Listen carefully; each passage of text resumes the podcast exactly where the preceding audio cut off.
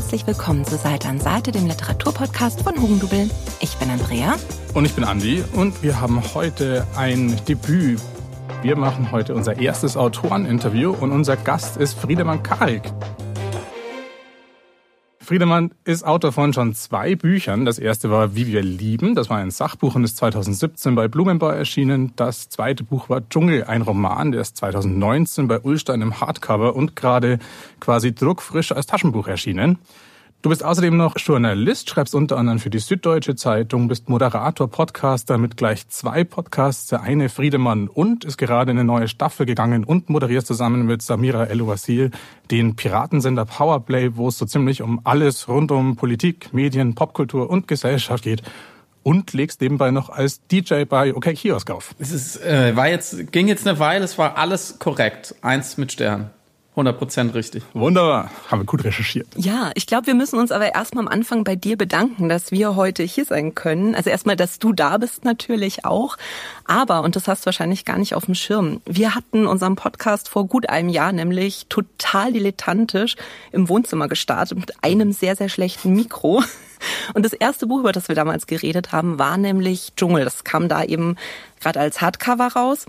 Und du hattest uns dann auf Instagram in der Story geteilt. Und wir hatten ja überhaupt nicht damit gerechnet, dass sich das irgendjemand anhört, was wir machen. Also, und dann kam dein Share und plötzlich hatten wir so 1000 Follower und 1000 Leute, die das gehört haben.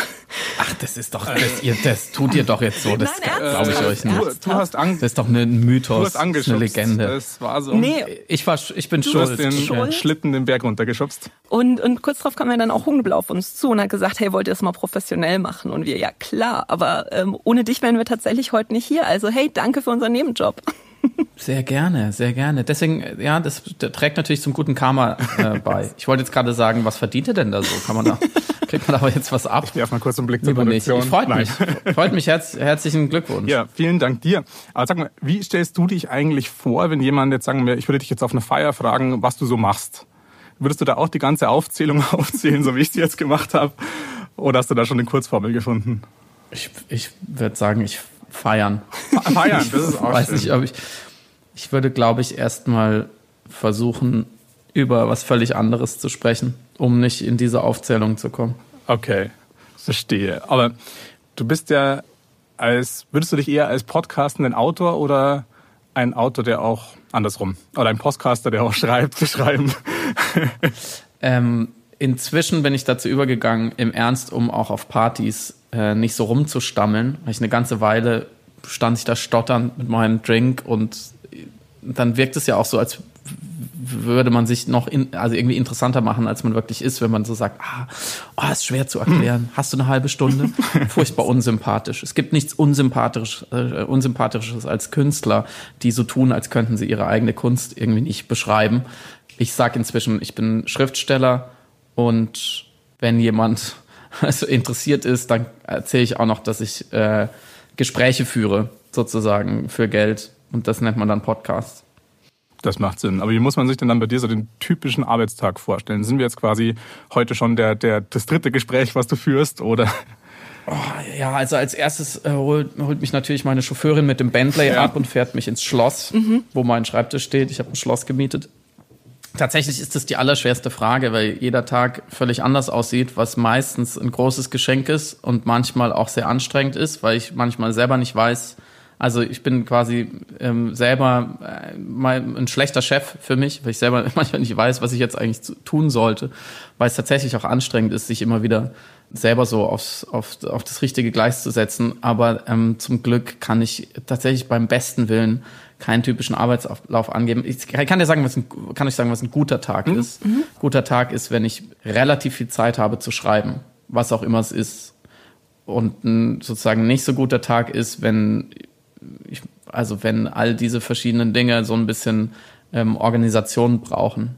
Weil ich bin noch nicht, noch nicht ganz so reich, dass ich Leute anstellen könnte, die für mich arbeiten. Ja. Heißt viel Zeit zum Schreiben auch dann automatisch viel Schreiben oder verbringst du da viel Zeit eher mit Nachdenken? Über die Frage muss ich jetzt nachdenken. Tatsächlich ist es so, dass das reine Textproduzieren relativ wenig Zeit einnimmt und dass darüber nachdenken, was für Text man produzieren möchte oder sollte, beziehungsweise noch viel mehr das darüber nachdenken, ob das jetzt Schrott war oder okay und es besser hindrehen, braucht viel mehr Zeit. Ich sage immer wieder dieses Klischee vom Schriftsteller, der so ähm, so eine Nacht durchschreibt und dann so drei brillante Kapitel hat, ähm, weil ihn, weil da kam so die Inspiration und dann hat man so eine Flasche Rotwein dabei getrunken und dann ist es irgendwie gut. Völliger Quatsch. Ich glaube, gute Texte ähm, entstehen durch Fallen und noch mehr Fallen. Macht es einen Unterschied, welche Art von Text du schreibst? Also ob du gerade an einem Roman schreibst oder ich habe, glaube ich, vor drei Wochen in der SZ einen Essay von dir gelesen. Mhm. Macht das einen Unterschied? Immer weniger. Insofern schon, dass man bei einem Essay oder bei einem Sachbuch oder bei generell journalistischen Texten hat man äh, meistens ein, ein spitzes Thema, eine ganz bestimmte Frage, in dem von dir angesprochenen Fall, ähm, wie, viel, wie viel Rassismus steckt in mir und versucht die möglichst groß aufzumachen, möglichst spannend zu machen, möglichst verschiedene Stimmen zu Wort kommen zu lassen, also den Trichter zu öffnen. Bei äh, ähm, fiktionalen literarischen Schreiben ist es genau andersrum. Ich habe die ganze Welt, ich kann alles, ich kann mit drei Fingerbewegungen kann ich auch schreiben, die Welt ist explodiert, dann habe ich in diesem Moment die Welt zerstört und ich muss von dieser Allmacht, diesem Unend dieser Unendlichkeit an Möglichkeiten muss ich so spitz werden, dass es irgendjemand interessiert. Und das sind so die grundlegenden Unterschiede. Das heißt, wenn ich so ein Essay schreibe oder auch fürs Sachbuch, wusste ich schon immer ziemlich genau, was ich untersuchen will. Was ist mein Erkenntnisinteresse? Was ist, warum stehe ich überhaupt auf und setze mich hin? Weil ich in dem Fall jetzt beantworten will, wie, wie viel Rassismus steckt in mir und was kann man vielleicht dagegen tun? Wie finde ich das raus? Das heißt, ich kann da so einen Weg ablaufen. Wenn ich, wenn ich an einem Roman arbeite, dann ist das natürlich mit jedem Satz ein bisschen freier, wobei ich glaube, was völlig unterschätzt wird, gerade beim künstlerischen Arbeiten, sind Entscheidungen und Festlegungen. Man muss sich entscheiden und man muss sich festlegen auf ein Thema, auf Figuren, auf Konflikte, ähm, dann irgendwann auf Szenen, auf Einzelne. Und ich glaube, dass die Menschen, die sozusagen als gute SchriftstellerInnen gesehen werden, die können gar nicht so viel Genialisches mehr als andere, aber die treffen die richtigen Entscheidungen. Sie treffen vor allem die Entscheidung und sie halten sich dran. Und sie bleiben bei dem Plan und sie setzen sich morgens hin und sagen nicht, jetzt schreibe ich irgendwas zwischen Seite 1 und Seite 400, sondern sie wissen schon sehr, sehr genau, heute muss ich dieses Kapitel, das wird Seite 70 bis 80 und das hat eine gewisse Funktion in meiner Geschichte, dann fällt es auch viel leichter, diese leeren Seiten zu füllen. Gibt es eigentlich äh, eine Richtung, die dir mehr zusagt, also eher das Fiktionale oder eher das Journalistische oder ist das ein guter Ausgleich voneinander? Also ihr habt jetzt wirklich schon die drei schwierigsten Fragen, die man mir stellen kann. Die habt ihr schon, Top 3 habt ihr schon abgearbeitet. Herzlichen Glückwunsch. Wer hat euch das verraten? Das hat euch der Teufel gesagt. ähm, tatsächlich wollte ich immer nur Romane schreiben. Mhm musste dann Geld verdienen, habe Journalismus gemacht, fand das äh, dann in Teilen auch sehr, sehr spannend und sehr, sehr lehrreich, sehr, sehr lehrreich. Und kann mich jetzt nicht dazu durchringen, mich komplett für eins zu entscheiden. Im Zweifelsfall würde ich immer die Fiktion nehmen, mhm. ähm, weil ich Erfinden einfach noch viel schöner finde als herausfinden und erzählen noch viel schöner als erklären. Aber es wäre hart. Ich gebe es ehrlich zu. Und wie sah denn dann dein persönlicher Weg aus zu jemandem, der jetzt auch tatsächlich davon leben kann, von dem, was er medial so produziert? Viel Alkohol, äh, tatsächlich. Ähm, Hört sich so Hemingway-mäßig an. Nächte. Nein, ja, den muss man, glaube ich, nicht mehr romantisieren, aber ähm, einfach wirklich, ich will da immer sexiere Antworten geben, mhm. kann ich euch verraten. Mir fallen nur keine ein. Äh, weil oder ich lüge. Ich kann auch lügen. Die, die, die Lüge wäre ähm, viel Alkohol und äh, mich so rumgetrieben in der Weltgeschichte und auf einmal hatte ich eine gute Idee, habe es geschrieben. Das ist völliger Quatsch. Ähm, die Wahrheit ist einfach sehr, sehr viel geschrieben. Sehr, sehr viel Arbeit, sehr, sehr viel Fail Better. Ähm, nicht ganz früh, aber dann schon so in den Zwanzigern gemerkt, das will ich machen und alles andere kann ich nicht so richtig. Und dann zehn Jahre lang gescheitert. Auch manchmal echt bittere Enttäuschungen erlebt ähm, weil Sachen einfach nie, noch nicht so gut waren, sich nicht verkauft haben, wie auch immer. Und dann irgendwann gemerkt, so mit dem, mit so dem Zwischenschritt, dem Sprungbrett Journalismus, okay, ich kann das doch wenigstens so gut, dass mir Leute Geld dafür geben. Und jetzt muss ich es immer besser machen, dass ich reich werde. Nein, ähm, dass, dass ich die Sachen machen kann, die ich machen will. Und jetzt bin ich 37 und arbeite knapp zehn Jahre in dem Bereich. Und zum ersten Mal würde ich sagen, ja, ich bin frei zu tun, was ich möchte. Würdest du sagen, das lohnt sich aber auf jeden Fall, dass man dann die zehn Jahre dranbleibt? Ja klar, es lohnt sich auch 60 Jahre. Wenn du die Frage nicht mit Ja beantworten kannst, ist es nicht für dich. Und ich will, ich meine es gar nicht so heldenhaft, mhm. sondern es äh, stimmt einfach, dass es gibt viele gute Berufe auf der Welt, die mitunter auch mehr gesellschaftlichen Nutzen stiften und Menschen glücklicher machen. Und wenn du irgendeinen Beruf findest, der für dich funktioniert und, es ist nicht Schriftstellerei, dann solltest du es tun, weil Romane schreiben ist sau schwierig auf eine Art. Man muss es auch nicht, es, du brauchst kein Genie sein, aber es ist schwierig im Sinne eines Handwerks und einer Ausdauer und und, und wie, wie es sehr schwierig ist, einen Marathon in einer bestimmten Zeit zu laufen. Du musst einfach sehr viel trainieren, weil alle anderen auch sehr viel trainieren, die Konkurrenz sehr hoch ist und weil du dich natürlich äh, misst auf eine Art mit, mit immer gleich dem ganzen Kanon an großen Leuten.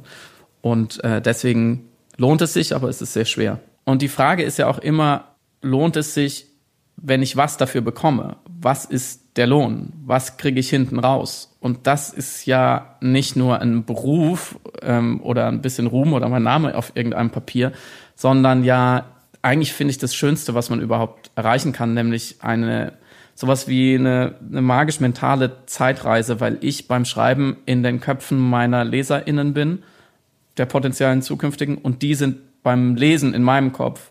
Und wir treffen uns in der Mitte. Und in der Mitte ist dieses seltsame Produkt namens Fantasie und da ist dann das Buch. Und da entsteht es ja erst. Da entsteht ja erst der Film, der dann für die LeserInnen dein Buch bedeutet. Und das ist so, ich, das kann ich schon gar nicht richtig ausdrücken. Das ist ja so magisch und außerweltlich. Wenn das sozusagen die Karotte ist, dann laufe ich gerne hinterher. Und zwar auch Jahrzehnte. Würdest du sagen, dass dieser magische Weg etwas Exklusives für das Medium Buch ist? Ja, ganz eindeutig. Weil mir ähm, alles, was mit Bewegtbild zu tun hat oder auch Theater, gibt mir Bilder.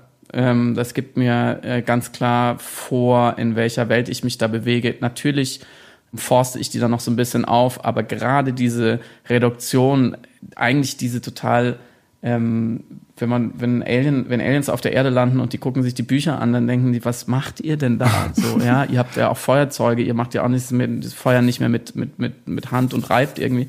Aber genau diese Reduktion ist perfekt, weil sie mich als Leserin fordert und weil ich weiß, der Deal mit dem Autor, der Autorin ist eben auch, dass mir genug Raum gelassen wird, um es zu meinem zu meiner Geschichte zu machen. Und deswegen gibt es auch einen Roman genauso oft, wie er gelesen wird und nicht dieses eine Mal.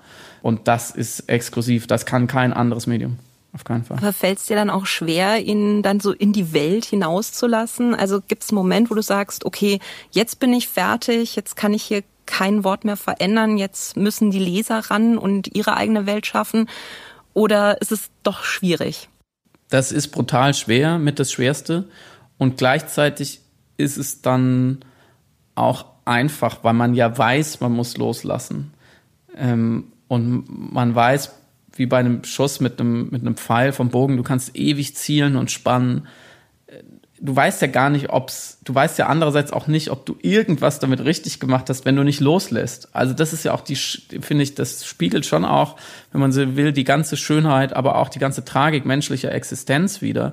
Wenn wir nichts tun, werden wir nie wissen, ob's, ob's irgendwas gebracht hätte. Wenn wir nicht leben, wenn wir nur zu Hause sitzen, sind wir schon tot. Und wenn wir leben, wissen wir aber, mh, hm, es endet irgendwann und wir können Fehlentscheidungen treffen. Und welche der beiden sozusagen Arten, die das Ende der Endlichkeit der Existenz anzugehen, sozusagen die gewinnbringendere ist, ist glaube ich, jetzt in dem Beispiel klar geworden. Und so ist es auch gewinnbringender, irgendwann zu sagen, fuck it, es hört, fühlt sich an, als würde ich mir ein Bein abschneiden, selber mit einem sehr stumpfen Buttermesser. Aber wenn ich es nicht tue, dann habe ich gar nichts. Und deswegen lässt man dann los. Hast du dann überhaupt noch, weil du gerade gesagt hast, man lässt das Buch los und das ist dementsprechend offen und kann genauso oft gelesen werden, wie es Personen in der Hand halten. Hast du dann überhaupt noch irgendeine Vorstellung davon, wie du gerne hättest, jetzt zum Beispiel bei Dschungel, dass Leute den Roman lesen oder bist du da auch selber offen für jegliche Art von Resonanz? Mal so, mal so. Ich habe natürlich eine Vorstellung. Ich weiß aber auch, dass ich schon gar nicht wirklich den Text geliefert habe, um zu dieser Vorstellung zu kommen. Weil wenn ich das könnte, wäre ich äh, ein Genie. Da scheitert man ja schon daran. Ich, ich gebe ja ein Angebot, was schon mangelhaft ist. In meinem Kopf mag das perfekt sein, aber ich lese natürlich auch, was ich gerne geschrieben hätte und nicht, was ich geschrieben habe. Also da fängt es ja schon an. Und zweitens, glaube ich, wäre es anmaßend, darüber hinaus Leuten das noch diktieren zu wollen. Natürlich, und ich gebe offen zu, ich lese jede einzelne Amazon-Rezension, ich lese alles. Ich lese jeden Buchstaben, der über dieses Buch geschrieben wurde, einfach weil ich so neugierig bin und ich finde es total albern zu sagen, ich lese es nicht. Weil ich will ja wissen, wo sind diese ganzen Pfeile hingeflogen, die ich da abgeschickt habe. Und was machen Leute damit? Das ist doch hochgradig spannend. Das ist doch der Sinn der ganzen Übung. Und natürlich denke ich dann manchmal, was für ein Quatsch. Ja, du hast es ja komplett falsch verstanden. Aber solange die Leute die Bücher trotzdem bezahlt haben, ist es ja okay, erstens. Und zweitens, das ist doch die Schönheit unseres Zeitalters und unseres Lebensstils, nämlich, dass wir frei sind. Und dass ähm, zur Freiheit halt auch gehört, dass mir manche Sachen dann nicht gefallen. Und dass, wenn ich mich Künstler schimpfe und auf eine Bühne trete in irgendeiner Art und sage, hier, schaut mal, hier habe ich ein Angebot zu machen, dann habe ich verdammt auch mal, nur noch mal auch zu akzeptieren, was Leute damit anfangen. Ich finde das sehr lamoyant und wahnsinnig eitel, wenn dann Leute sagen, die, die haben das Buch nicht verstanden. Mhm. Solange es jemand gelesen hat und sich nur einen halben Gedanken gemacht hat, hat er oder sie es verstanden, nur eben vielleicht anders. Gab es für dich einen persönlichen Unterschied, was den Widerhall betrifft, welche Erfahrungen du gemacht hast mit vor drei Jahren, wo Wie wir lieben erschienen sind und letztes Jahr, wo Dschungel erschienen ist, weil da warst du ja dann wahrscheinlich auch in zwei sehr unterschiedlichen Rollen beteiligt. Oh ja, im ersten Fall habe ich ja sehr viel auch über Sperma geredet und ähm, über den Penis als Vakuumpumpe und wie die Steinzeitmenschen ähm, so sexuell miteinander umgegangen sind und was das für uns heute bedeutet. Das war schon ein bisschen eine andere Welt. Wenn man dann bei Markus Lanz sitzt äh, nachts um zwölf und ähm, Sätze sagt, wie unser Sperma ist aufgebaut wie eine Fußballmannschaft. Und ich erkläre Ihnen jetzt warum. So ein bisschen ähm, mit Dr. Sommer. Ja, ja, ja. Ich wollte da ja dann auch wieder raus. Also es war dann schon gut, einen Roman zu machen. Das ist was ganz anderes. Wenn man einen Roman schreibt, dann darf man so wie mit euch ähm, lauter Sätze sagen, die niemand überprüfen kann, mhm. die gut klingen, aber die auch völliger Quatsch sein können. Das ist deutlich angenehmer. Und natürlich, wenn man ein Sachbuch schreibt über irgendwas, hat man immer eine Mission ist so stark gesagt, man hat eine These und man möchte Leute davon überzeugen. Und das ist ein interessanter Prozess für sich selbst. Wie funktioniert eigentlich Überzeugung? Funktioniert es überhaupt so, dass Leute ähm, so nach dem Habermaschen Diskursideal, die nehmen so ein Buch in die Hand und da sind lauter gute Argumente drin und dann haben sie es gelesen und dann legen sie es auf den Tisch und sagen, ich bin überzeugt. Vielen Dank und ab jetzt ändere ich mein Leben. So funktioniert es natürlich nicht. Aber es ist natürlich ähm, die Illusion, die man sich macht, damit man es überhaupt schreibt, dass man sagt, irgendwas kann ich damit schon anstoßen. Sehr schwer zu messen. Und bei einem Roman, wie ich auch eben versucht habe zu erklären, ist das Ziel ja auch schon viel diffuser. Ich will einfach, dass Leute natürlich sich von mir auf, eine, auf ein Abenteuer entführen lassen, in eine Welt eintauchen, natürlich eine gewisse Geschichte, gewisse Emotionen. Natürlich weiß ich, mit manchen Sätzen drücke ich das oder das raus aber es kann auch ein ganz anderes Ergebnis sein und es kann vielleicht sogar noch besser sein, weil jemand was darin findet, was ich gar nicht so geplant hatte oder was ich nur unterbewusst angelegt habe, was beim Sachbuch eher schwierig ist. Da würde ich eher sagen, okay, dann, dann war es nicht präzise genug geschrieben, wenn du dir total andere Schlüsse darauf machst. Deswegen ist hinterher damit unterwegs zu sein schon sehr verschieden. Ich dachte immer, wenn man Romane schreibt und dann Lesungen macht und Interviews gibt, das ist das Beste im Leben, was man überhaupt nur erleben kann. Ich denke inzwischen ein bisschen anders weil ich immer wieder merke, so auch jetzt in, unser, in, in unseren ersten 20 Minuten, es gibt eine gewisse Sprachlosigkeit. Du kannst nicht ganz erklären, was da passiert und du willst es auch nicht und du willst auch nicht jeden Trick verraten und nicht mhm. alles entzaubern. Das ist natürlich besser, wenn du so ein Thema hast wie offene Beziehung und Polygamie. So, da kann ich vier Stunden drüber reden und ich denke, es ist immer noch nicht alles gesagt. Bei einem Roman würde ich dann auch irgendwann mal sagen, lest vielleicht einfach mal zwei Kapitel und dann kann ich die Klappe halten. Arbeitest du schon wieder an was Neuem, an einem großen Projekt, an einem neuen Buch? Und wenn ja, kannst du schon was verraten? So, jetzt kommt einer von vielen ekelhaften Schriftstellersätzen. Ah. Wissen Sie, wissen Sie, vielen Dank für diese Frage. Äh, man arbeitet immer. Oh. Man arbeitet immer. Irgendjemand hat mal, ja, ja, tut mir leid. Irgendjemand hat mal gesagt, ähm, Schriftsteller sein ist wie das ganze Leben lang Hausaufgaben aufhaben. Du hast nie, du sagst nie, okay, jetzt habe ich alle Aufgaben, jetzt kann ich spielen gehen, weil das Spielen ist auch schon wieder Teil der mhm. Hausaufgabe mhm. und es verschwimmt. Ich versuche das zeitlich so ein bisschen abzugrenzen, weil man sonst, glaube ich, irgendwann wahnsinnig wird.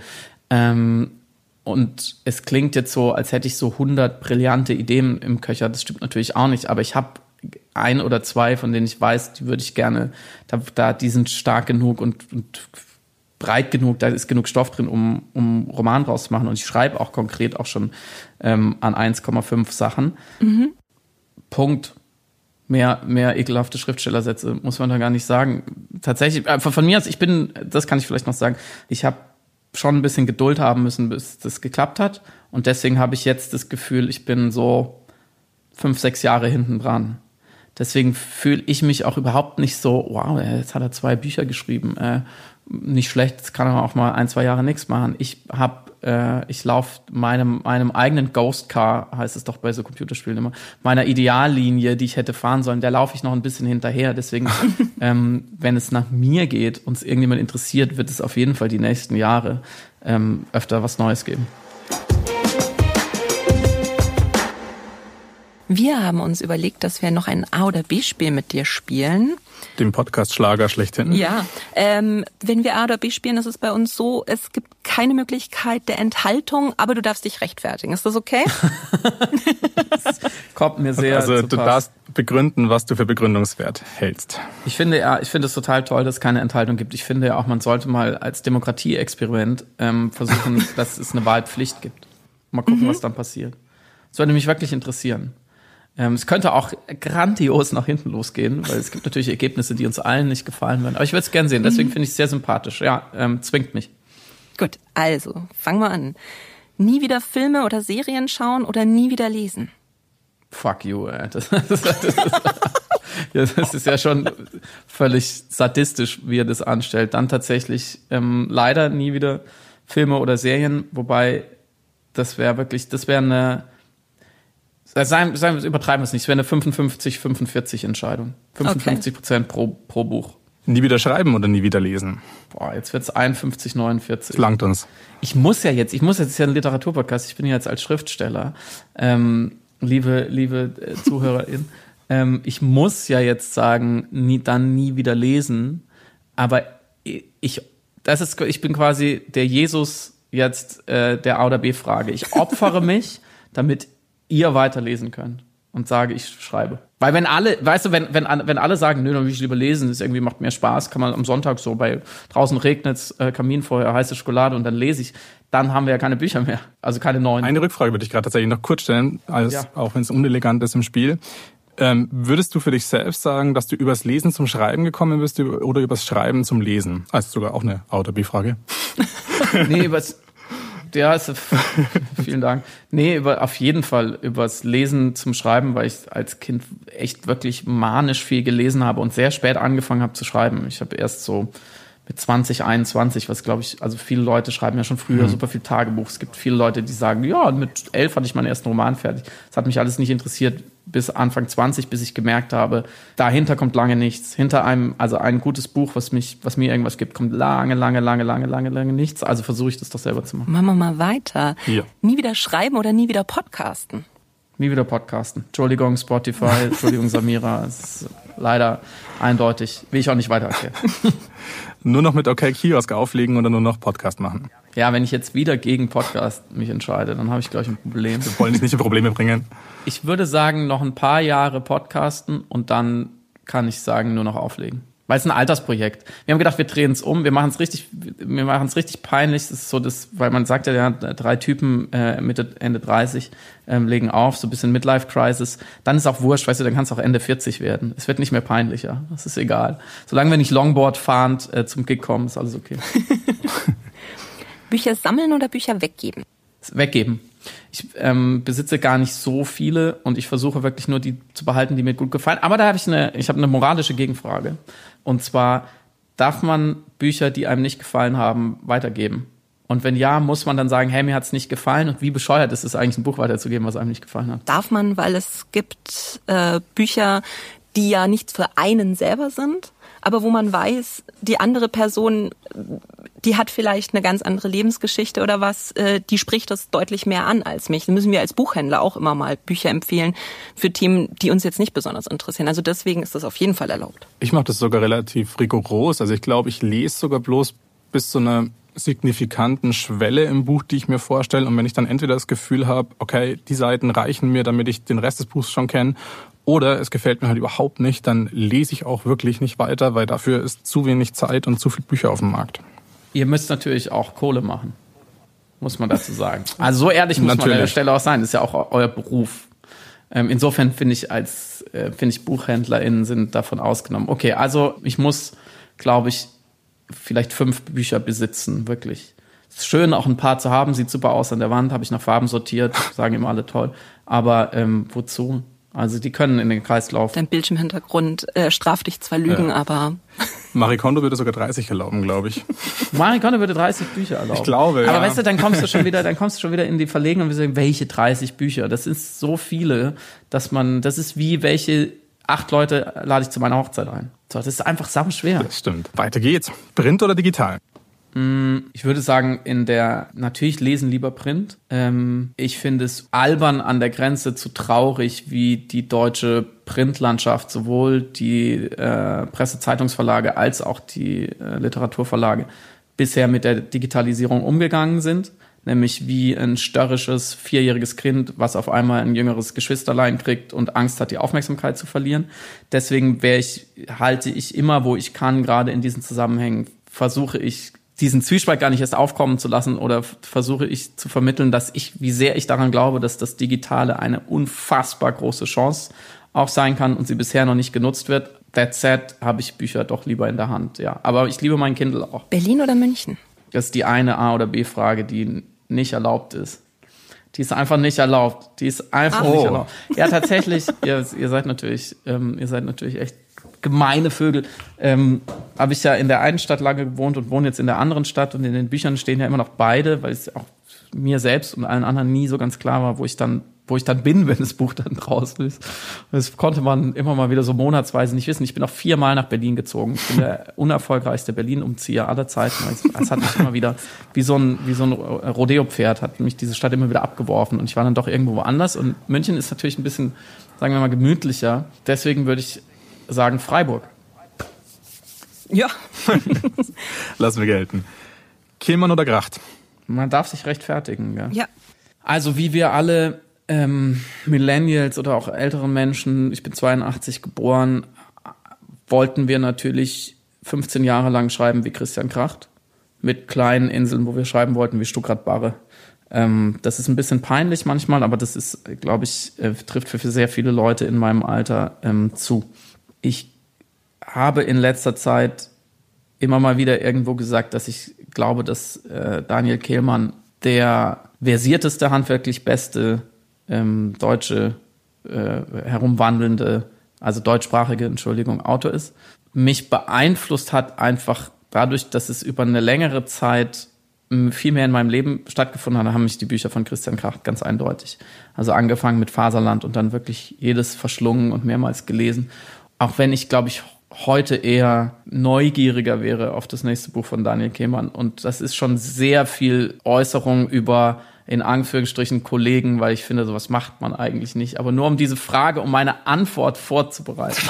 Deswegen, wenn du mich heute fragst, in Ausblick ähm, auf die nächsten Jahre, würde ich sagen, äh, Kehlmann, wenn ich zurückschaue, Kracht. Schöne Antwort. Dann, äh, Gott, mach mal weiter mit Autoren entscheiden. Juli C. oder Ferdinand von Schirach?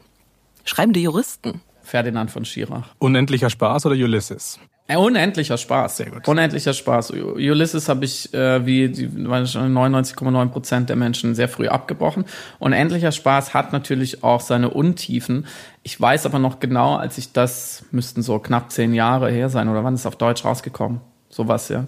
War einer der Momente, die ich nie vergessen werde, weil natürlich will man es gut finden. Ja, man hat als junger Mensch dieses Buch in der Hand und äh, allein dieses dieses Objekt ist ja schon, hat ja schon nochmal eine eigene Aura und sagt einiges aus. Ähm, mein Professor damals hat auch immer behauptet, das ist das Buch, was am meisten gekauft und am seltensten gelesen wird, weil es einfach nur rumsteht. Ähm, und damit ist natürlich ein Statussymbol, ein intellektuelles. Mm, Und ich weiß aber noch genau, dass ich so daran gegangen bin und dachte, hoffentlich, hoffentlich äh, kann ich was damit anfangen. Und ich habe die ersten 60, 70 Seiten gelesen, dieser Anfang in einem Tennisinternat, der Junge dreht irgendwie durch, der ja eigentlich David Foster Wallace ist. Und ich dachte, das ist so vom anderen Stern. Das ist Outer Space, was der Typ macht. Das ist so gut und gleichzeitig so wenig greifbar. Ähm, das ist wirklich da, das ist wie wenn du zum ersten Mal, äh, wenn du zum ersten Mal im, im Fußballstadion bist und Messi spielt sofort. Das ist, wenn du zum, zum ersten Mal ins Sinfonieorchester gehst und ähm, Igor Levit spielt Beethoven so und du mer und du checkst, okay, hier, ich krieg hier gerade mit dem ganz großen Löffel ab. Ja. Ähm, und das, das äh, hat dann auch durch die schwereren Passagen gezogen. Ich kann das wirklich nur jedem empfehlen, das mal zu probieren, weil ich finde, das ist alles, was Literatur kann, ist in, diesen, in diesem Anfang. Ich hatte, im, meine ich, in meinem ersten Semester Anglistik, hat uns mein damaliger Literaturdozent auch gesagt, man soll Ulysses nicht vor Mitte 40 lesen. Dann dachte ich, ja, schön, bin ich fein raus. Und es hat sich. Wir haben, wir haben noch was vor uns. Anne. Wir haben noch was vor uns. Deswegen würde ich, glaube ich, da auch mit dem unendlichen Spaß gehen. Ja, die, die Jahre zwischen 45 und 50 sind damit dann gut. Genau. Brecht oder Harari? Harari. Kurzgeschichten oder Lyrik? Äh, Kurzgeschichten. Äh, ich habe mehr gute Kurzgeschichten in meinem Leben gelesen als gute Gedichte. Liegt an mir wahrscheinlich, aber ist so. Reportage oder Essay? Schwer. Ähm, ich glaube, der gute Essay ist eine hochgradig unterstützte äh, Kunstform in Deutschland. Ich sage absichtlich Kunstform, weil er hier, glaube ich, immer noch so ein bisschen als ähm, so eine Mischung aus äh, Frontalunterricht, zehnte Klasse Gemeinschaftskunde ähm, und Besinnungsaufsatz äh, gesehen wird. Es ist immer so ein bisschen lame. Am schlimmsten sind eigentlich die, die Comedy-Leute, die immer sagen, ja, aber in den USA, ihr wisst gar nicht, was da los ist. Wir machen hier was völlig falsch. Aber in dem Fall muss ich sagen, die angelsächsische ähm, Erzähltradition kennt und kann ja auch Essays, die spannend sind wie, wie Krimi-Kurzgeschichten und trotzdem mir ganz viel beibringen über diese Welt und ganz viel gemeinsame Wirklichkeitskonstruktion beinhalten. Mir fällt es nur immer schwer, im, im Deutschen äh, gute Vorbilder zu finden. Ich de denke so an Siri Hufstedt zum Beispiel, mhm. ähm, äh, Sadie Smith, ähm, die schreiben Essays, Rebecca Solnit, ähm, da zieht sie die Schuhe aus. Du fragst dich, was habe ich da eigentlich gerade gelesen? Und eigentlich ist es nur ein Thema auf eine persönliche Art betrachtet, non-fiktional. Ähm, deswegen glaube ich, da liegt noch sehr viel Potenzial drin, was wir hingegen sehr sehr gut auch können, sind Reportagen, die auch manchmal ins Literarische gehen. Ähm, brauchen jetzt nicht über Relotius oder so zu sprechen, aber die natürlich auf einem, auf einem Grad irgendwo zwischen nachprüfbaren Fakten und auch ein kleines bisschen, sagen wir mal, ähm, Feenstaub, äh, der da drauf gestreut wird, agieren, äh, was mir auch immer extrem viel Spaß gemacht hat. Nicht zu lügen, aber zu schauen, wie kriege ich, ähm, wie kriege ich eine journalistische Frage, eben so wie ich es erklärt habe, groß und wie, wie schreibe ich da große Wörter rein und wie benutze ich große Stilmittel, obwohl ich eigentlich nur etwas sehr kleine, Kleines reportieren soll. Ähm, das war jetzt wieder die, die langwierige Schlaumeier-Antwort. Ich würde im Zweifelsfall doch eher sagen, die Reportage, weil da knallt's. Ambiguität oder Eindeutigkeit? Ambiguität und die Toleranz dazu. Das ist eins unserer Lieblingswörter äh, im Podcast Piraten sind am Powerplay. Ich glaube tatsächlich, das ist gerade momentan, auch vor zwei Jahren war es das Wort Narrativ. Mhm. Jetzt haben wir das Wort Ambiguität. Mal gucken, was als nächstes kommt. Wir denken uns da was, irgendwas aus, was man, woraus man dann äh, populäre Sachbücher machen kann. Die verkaufen sich gut auf dem Bücherstapel. Ich glaube aber tatsächlich, das meine ich total ernst, ähm, dass das wird die nächste große Aufgabe ähm, liberaler Transformation, Ambiguität zuzulassen und politisch zu machen und zu sagen, das eine kann richtig sein, das andere aber auch, weil wir kommen aus einem Zeitalter und wir kommen aus Systemen, die sich immer entscheiden müssen. Und ich glaube, das wird der Welt von heute nicht mehr gerecht. Deswegen Ambiguität und Toleranz. Ich-Erzähler oder er Sie-Erzähler? Hm, schwer. Ich glaube, der Ich-Erzähler in ist äh, zu Unrecht in Verruf geraten als so Coming of Age äh, junger Mann geht nach Berlin äh, äh, Brücke, was wir, glaube ich, alle nicht mehr lesen können, ähm, wo ich mich auch schuldig bekenne, auch eine, eine halbe Coming-of-Age-Geschichte mit eurem Ich-Erzähler geschrieben zu haben. Aber er, sie hat manchmal eine große Berechtigung. Es ist, heißt aber gar nicht, dass es leichter ist. Ähm, gerade wenn es mit dem, mit dem Autor oder der Autorin nichts zu tun hat und vielleicht sogar unzuverlässig wird, dann kann man auch scheitern sozusagen daran demgegenüber eher, also der, die autoriale Erzählweise, glaube ich, manchmal so eine Literarität Authentizität vorspiegelt, die gar nicht da ist, weil es klingt dann gleich wie Thomas Mann, ja. ist es aber nicht. Äh, das muss man dann schon nochmal woanders machen. Das heißt, mein nächster Roman wird, äh, wird eine Heldin mit tatsächlich aber auch einer Ich-Perspektive, mit der ich lange gerungen habe, weil ich es nicht wieder so machen wollte. Das muss man wirklich von Fall zu Fall entscheiden, was für ein Stoff am besten ist. Deswegen würde ich jetzt, muss ich sagen, rein empirisch, ich. Erster Satz oder letzter Satz? Erster Satz. Viel wichtiger. In dem muss alles drin sein.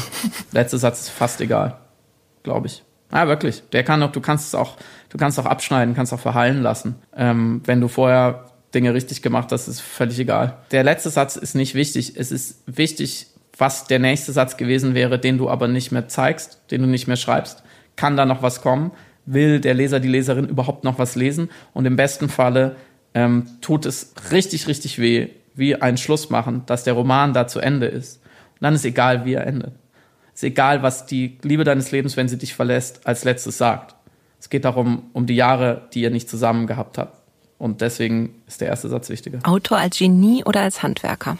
Handwerker, ganz klar. Das heißt nicht, dass nicht Talent eine Rolle spielt oder auch, ich glaube eher so Zuneigung, Hingabe zu, zu Sprache, wenn man so groß hängen will. Du musst dich schon wirklich dafür interessieren. Du musst schon wie ein, wie ein, wie ein Gärtner oder eine Gärtnerin dich für, sich für Pflanzen und Wachsen und Biologie interessieren muss, musst du dich für Sprache interessieren und musst damit umgehen können. Und es gibt Leute mit dem grünen Daumen, so. Es gibt auch Leute mit, mit sozusagen der Druckerschwärze an den Fingern. Aber das sind, das ist die Tür, durch die du gehen kannst. Und das Durchgehen ist Handwerk und auf, äh, nicht auf allen Vieren durchgehen, sondern erhobenen Hauptes und möglichst weit durchgehen und Leute mitnehmen. Das ist alles Handwerk. Deswegen würde ich sagen, äh, die alte 90-10-Regel stimmt, 90 Prozent Handwerk. In der Edition Surkamp oder in der Reklam Universalbibliothek verewigt werden? Hm, das ist eine gute Frage. Das ist die Buchnerd-Frage. ja, ich liebe die Edition Surkamp. Ich würde, ich würde das nehmen. Utopie oder Dystopie? Ich glaube, wir unterschätzen Utopien und ihre Kraft, weil wir denken immer, es ist harmlos. Ich glaube, die Frage ist, was sind wir bereit zu tun für die Utopie, ist schon, kann schon eine sehr, sehr große und gute Geschichte ergeben.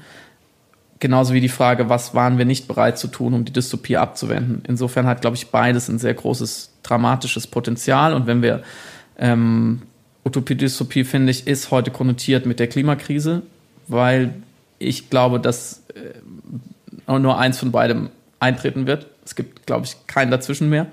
Ähm, und deswegen, glaube ich, brauchen wir unbedingt Mischformen und wir brauchen Utopien und wir brauchen Dystopien, die wie Utopien aussehen und andersrum. Ähm, deswegen finde ich es eine super spannende Frage und ich würde mich gerne viel mehr damit beschäftigen.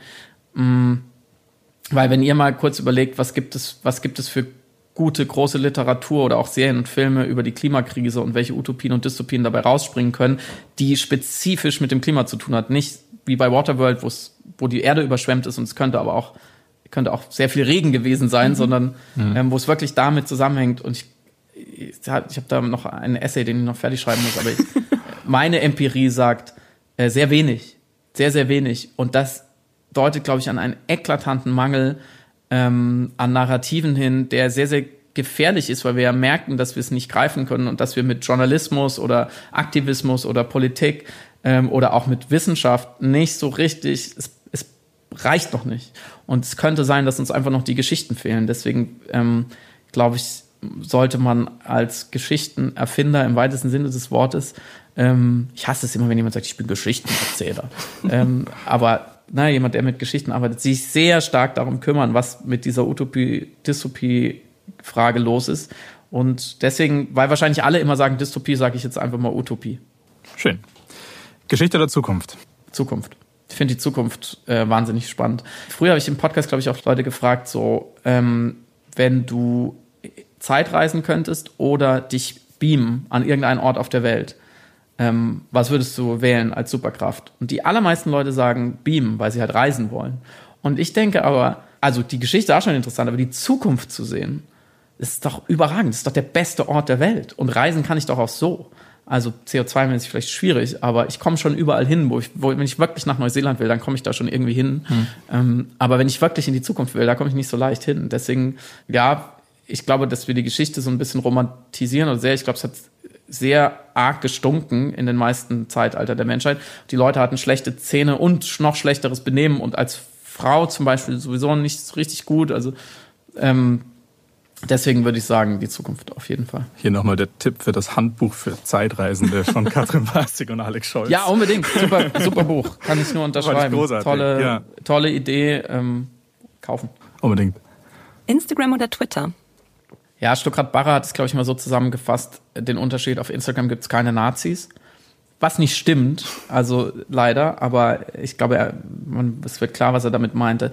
Mm, ich, so nervig Twitter oft ist, ich verteidige es, weil es ist eine unfassbare Wissensproduktionsmaschine und ein, ein, ein Diskursreaktor. Das ist wirklich, das ist wirklich der ganz große Grill ähm, für die Thesenwürstchen. So, wenn man irgendwas hat, dann wirft man es da drauf und guckt, ob es verbrennt oder ob es äh, funktioniert. Und gleichzeitig ist natürlich Instagram viel angenehmer und hm. schöner. Ich würde aber im Zweifelsfall sagen, ich halte auch Instagram für ein wahnsinnig schlau konstruiertes Medium, weil es allen alles gibt, was sie wollen. Mhm. Ich glaube aber, es ist in dem Sinne weniger wichtig. Es ist einfach nicht so wichtig. Wenn es morgen nicht da wäre, würde man woanders hinziehen. Sowas wie Twitter ist, ähm, glaube ich, hat mehr Macht. Unterwegs lesen oder Musik hören? Lesen. Ähm, ich höre gar nicht so viel Musik unterwegs. Ich höre eher zu Hause Musik und ich finde, Lesen ist halt, also jetzt jetzt kommen BuchhändlerInnen-Sätze, aber Lesen entführt einen in eine andere Welt. Und wenn gerade mal wieder im IC zwischen Kassel und Fulda die Klimaanlage ausgefallen ist, dann hilft mir ein Buch mehr als Kopfhörer. Das wollen wir ah, hören. Obwohl Noise-Canceling-Kopfhörer sind schon ganz gut. Zum Lesen. Im Zug. Ja, genau. Nur noch Liebesromane oder nur noch Krimis schreiben dürfen? Das ist die erste einfache Frage. Ja. Nur noch Liebesromane. Aha. Krimis interessieren mich erstens überhaupt nicht, höchstens technisch der Dschungel hat ja eigentlich auch eine Krimi-Mechanik, eine klassische, weil etwas ist nicht da, wo es sein sollte. Mhm. Oder jemand ist nicht da, wo er sein sollte. Und dann geht jemand anderes los, und löst den Fall. Ähm, deswegen habe ich dafür schon Sympathie. Es gibt natürlich auch gute Krimis. Ich habe gerade im Urlaub wieder ähm, sehr gerne zwei äh, John Le Carrés gelesen. Der Nachtmanager und noch irgendwas anderes, was so sehr schön simpel. Du kannst so am, am Pool so sehr gut dazu auch immer mal wieder eindösen. Ähm, und trotzdem ist es intelligent genug und es ist spannend genug. Aber Andererseits, glaube ich, gibt es ja nur zwei Themen, über die man sein ganzes Leben lang schreibt. Und das ist äh, Liebe und Tod. Alle Geschichten sind im Endeffekt Liebesgeschichten oder ähm, Geschichten vom Tod. Und ähm, allein mit, mit Liebesgeschichten könnte ich, also 500 Jahre beschäftigt, ohne Probleme. Mache ich auch bald. Ah, okay. Irgendwann bald muss ich mal eine ganz reine Liebesgeschichte schreiben. Das ist doch das Schönste. Als Gast bei Markus Lanz oder im literarischen Quartett? Wie ich vorhin schon andeutete, bei Markus Lanz war ich schon. Das war seltsam, aber sehr nett. Mhm. Im literarischen Quartett darf man ja nicht, also ich finde das positiv, man redet ja nicht über sein eigenes Zeug, glaube ich, wenn ich richtig informiert bin. Mhm. Ja. Ich bin nicht so der Heavy User, um ehrlich zu sein. Aber man redet über andere Bücher. Und ich finde, dass das gar nicht so viele Leute gut können, unterhaltsam. Also auch gerade die Leute, von denen man es vielleicht erwartet hätte, hm, delivern da nicht so richtig und andere dann wiederum mehr und ich fände es eine sehr, sehr schöne Herausforderung, weil ich glaube, ich würde mich auf jeden Fall hinterher hassen, weil man scheitert immer so ein bisschen und, und hat dann doch nicht so die ganz äh, präzisesten Punchlines zu irgendwelchen Büchern. Aber ich glaube, man könnte den Laden mal ganz gut aufmischen. Insofern, liebe Theodorn, ähm, ich bin, ich, ich stehe bereit. Ich ähm, habe auch schon mehrfach hinter den Kulissen signalisiert, dass ich bereit stehe. Ich weiß, dass ich noch nicht wichtig genug bin. Ich weiß, ich bin nicht prominent und man muss als deutscher Autor erst zehn Bücher gemacht haben oder den großen Holocaust-Bestseller oder ähm, tot sein. Aber bitte lass, lass uns nicht warten, äh, bis diese Einladung kommt. Ich glaube, es wäre eine sehr, sehr lustige Sendung. So viel kann ich versprechen. Würden wir auf jeden Fall gern sehen. Wenn Dschungel verfilmt werden würde, lieber als Film oder lieber als Serie? Das ist ein guter Moment, um euch noch äh, sozusagen einen kleinen News-Moment zu oh, beschweren. ähm, die, tatsächlich habe ich vor längerer Zeit und gestern noch mal ganz vertraglich ein, äh, jemand sozusagen damit betraut, diesen Stoff als Film ähm, umzusetzen und werde da aber selber sehr oder bin sehr schon tief involviert und eine Stufe dieses Engagements war zu entscheiden, dass es ein Film wird. Mhm. Aller Voraussicht nach. Wir adaptieren das Buch als Spielfilm.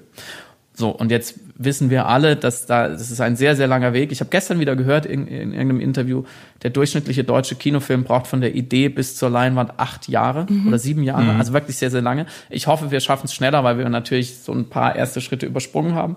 Und ähm, weil ich natürlich allen wahnsinnig Feuer unter, unter den Hintern machen werde, dass es bald passiert, sonst werde ich ganz ungemütlich. Und weil ich eben die ersten Schritte selber machen konnte jetzt und vielleicht auch das ähm, Drehbuch schreiben werde.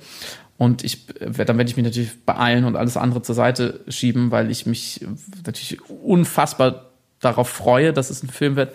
Andererseits finde ich Serien aber auch wirklich äh, hochgradig spannend. Glaub, dann würde ich aber, glaube ich, lieber eine eigene Serie schreiben. Es gibt Stoffe, die sind einfach für das eine oder das andere besser mhm. äh, geeignet. Bei manchen Stoffen braucht man einfach die Bilder.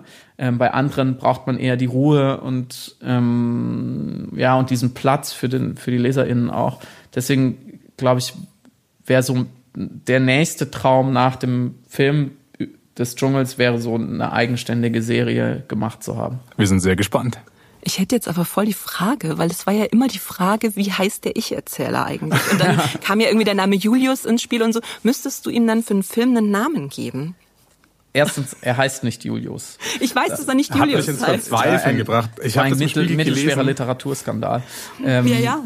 Dieses Missverständnis. Er heißt nicht Julius, er hat keinen Namen. Den Namen weiß äh, nur, sagt nur Felix. Ähm, und ja, tatsächlich musste ich ähm, für das Treatment ihm einen Namen, Namen geben, weil man es nicht akzeptiert hätte in der Filmwelt, dass man sagt, er ist namenlos und im Drehbuch steht immer namenlos und ich habe mich nicht, ich habe da natürlich kleiner Autor erstes Mal für Filme natürlich okay, ich mache alles, was sie sagt. Er heißt naja. Eduard oder Nein, wie José heißt González. das? Dürfen wir das erfahren?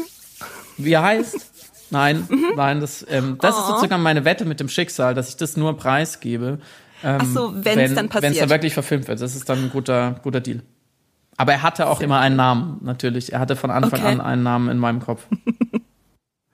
Das hat mich damals richtig ins Verzweifeln gebracht, weil ich habe diese Rezension gelesen und ich habe Dschungel, glaube ich, damals wirklich so, das war so ein Tag im Sommer, ja. im Mai war das damals, einfach durchgelesen, dann lese ich zwei Tage später die Rezension und habe mir gedacht, so habe ich dieses Buch so schlecht gelesen, dass ich mir oh nicht mal den Namen des Protagonisten merken konnte. Ne, und Andi hat mich dann immer, wieso Julius, wieso sagt das jemand? Ich weiß es nicht. Und ich hatte das Buch nach ihm gelesen und sitz morgens auf dem Weg zur Arbeit im Zug und dann lese ich diese Stelle, wo, äh, wo ja diese, diese, eigentlich so ein bisschen diese Verarsche ist, wo ja. sie, ah, Julius, du wirst äh, was ja. gut Lahnstein niemals erben. Und ja. ich äh, nur einen Schrei getan im Zug und dann, Andi, ich weiß, woher es kommt. und dann war ich quasi freigesprochen. Ich war sehr erleichtert. Ja, tatsächlich. Das, ja, ich, ich hoffe es. Ich hoffe, es war überhaupt nicht deine Schuld. Aber hat es sich genervt, dass er keinen Namen hatte? Nee, überhaupt nicht. Aber wenn du deinen Namen liest und dann konstruierst, also gehörte dann auch zum Verständnis des Romans dazu, dass du glaubst, er hat keinen Namen. Und dann dachte ich mir am Ende, also es ist so krass verlesen, dass ich meine, er wäre namenlos und er hat einen Namen. Es hätte für mich äh, schon irgendwie viel geändert, wie ich den Roman verstanden habe. Und dementsprechend war ich dann doch erleichtert, dass ich es doch nicht so falsch verstanden habe.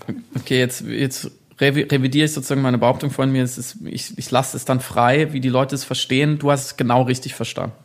So soll es sein. Danke. Es sollte einen irritieren, wenn man dann hinterher merkt, hä, jetzt hat er jetzt doch einen Namen. Und äh, danke, Andrea, dass du es klargestellt hast.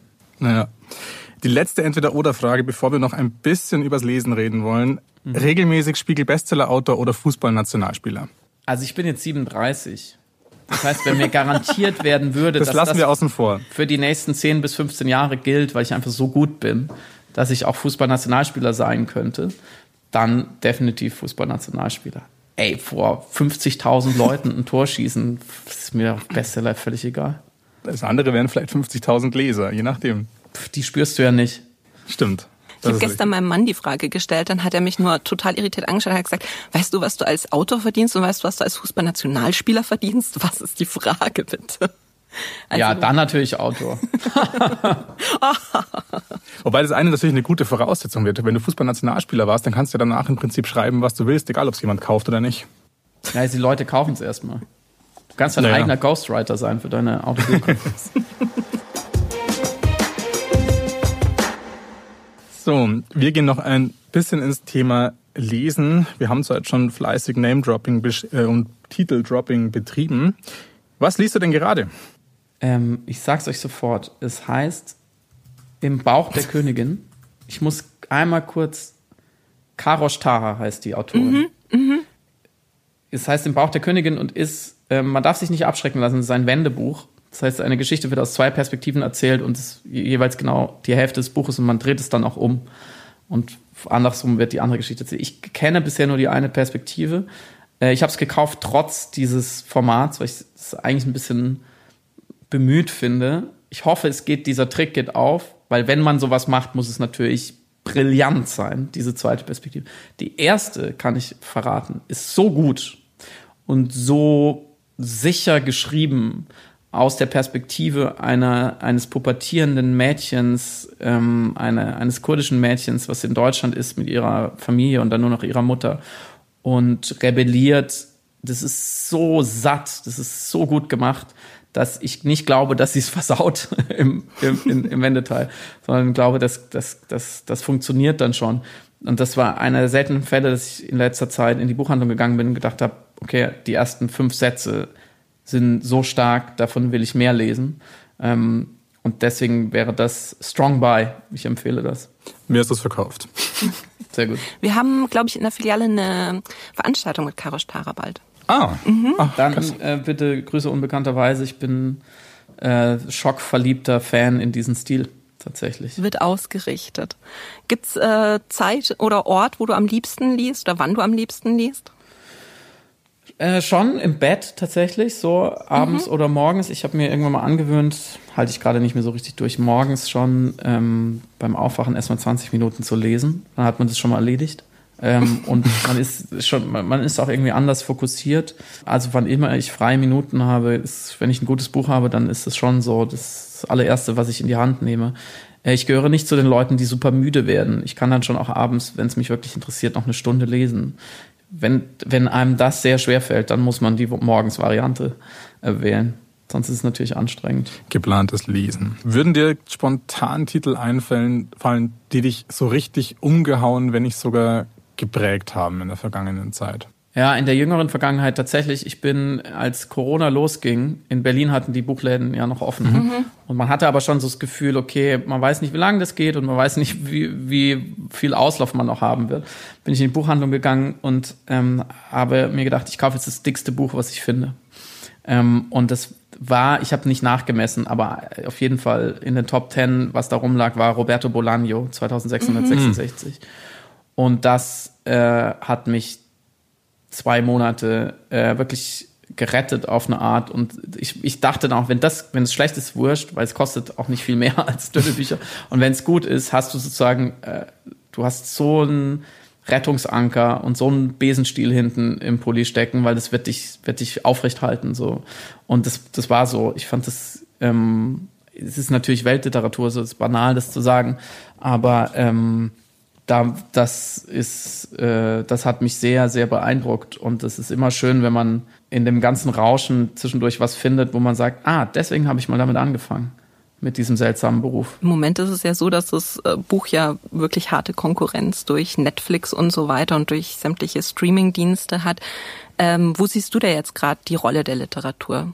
In erster Linie, glaube ich, müssen wir ganz arg von anderen Formaten lernen und anderen Branchen was sowohl was Arbeitsweise angeht, als auch was Erzählung angeht. Ich finde es immer noch erstaunlich, wie viele Bücher man so in Deutschland in die Finger kriegt, die eine gute Idee nicht wirklich exekutieren oder die gar keine Geschichte haben und sehr meandern.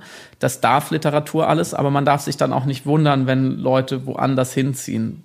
Denn was eine gute Serie schafft, ich schaue gerade äh, Westworld, äh, das ist eine Sky-Serie, wirklich unfassbar gut gemacht ist. Mhm. Die schafft genauso viel Philosophie und Empathie und Konflikte zu transportieren wie ein guter Roman.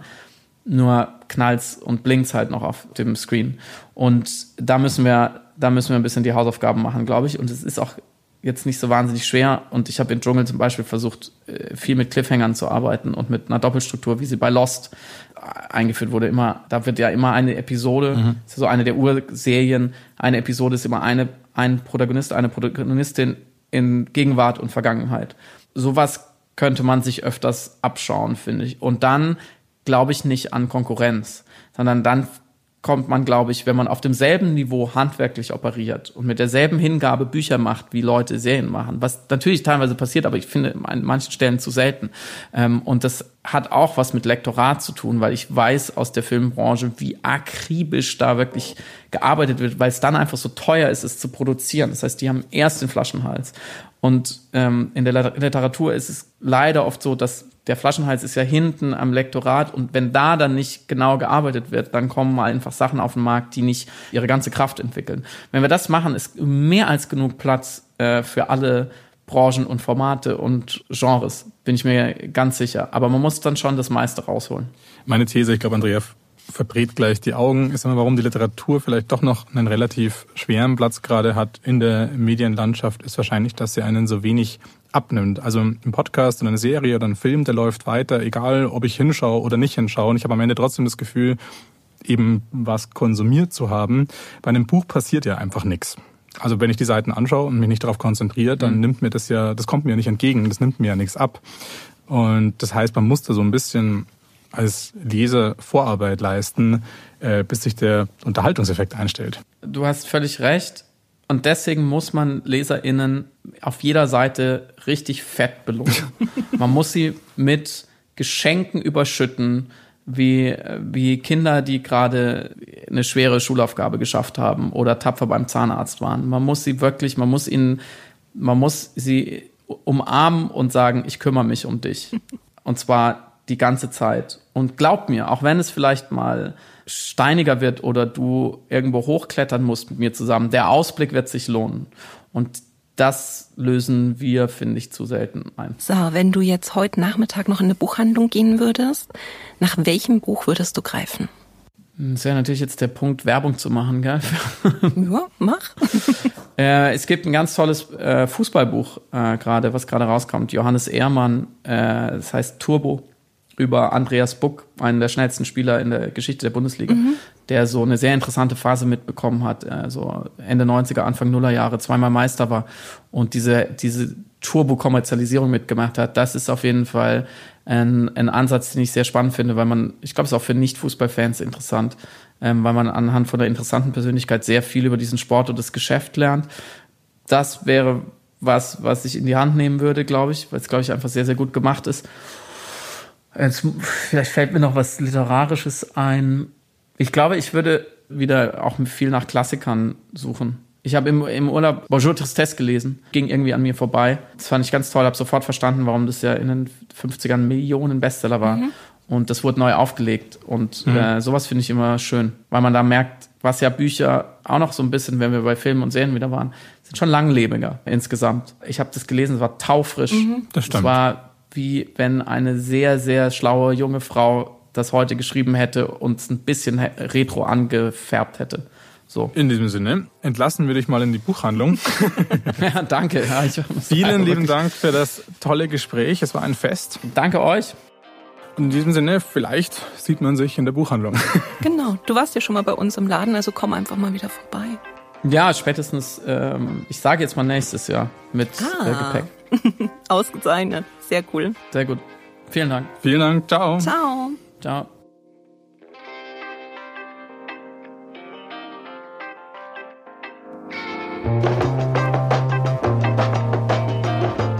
Das war unser erstes Autoreninterview und wenn ihr Lust habt, einen Autor oder eine Autorin bei uns im Podcast zu hören, dann schreibt uns unbedingt eine Nachricht und wenn ihr selbst Teil unseres Podcasts werden wollt, dann lasst uns eine Sprachnachricht da, nach welchen Buchtipps ihr so sucht und werdet Teil unserer nächsten Folge.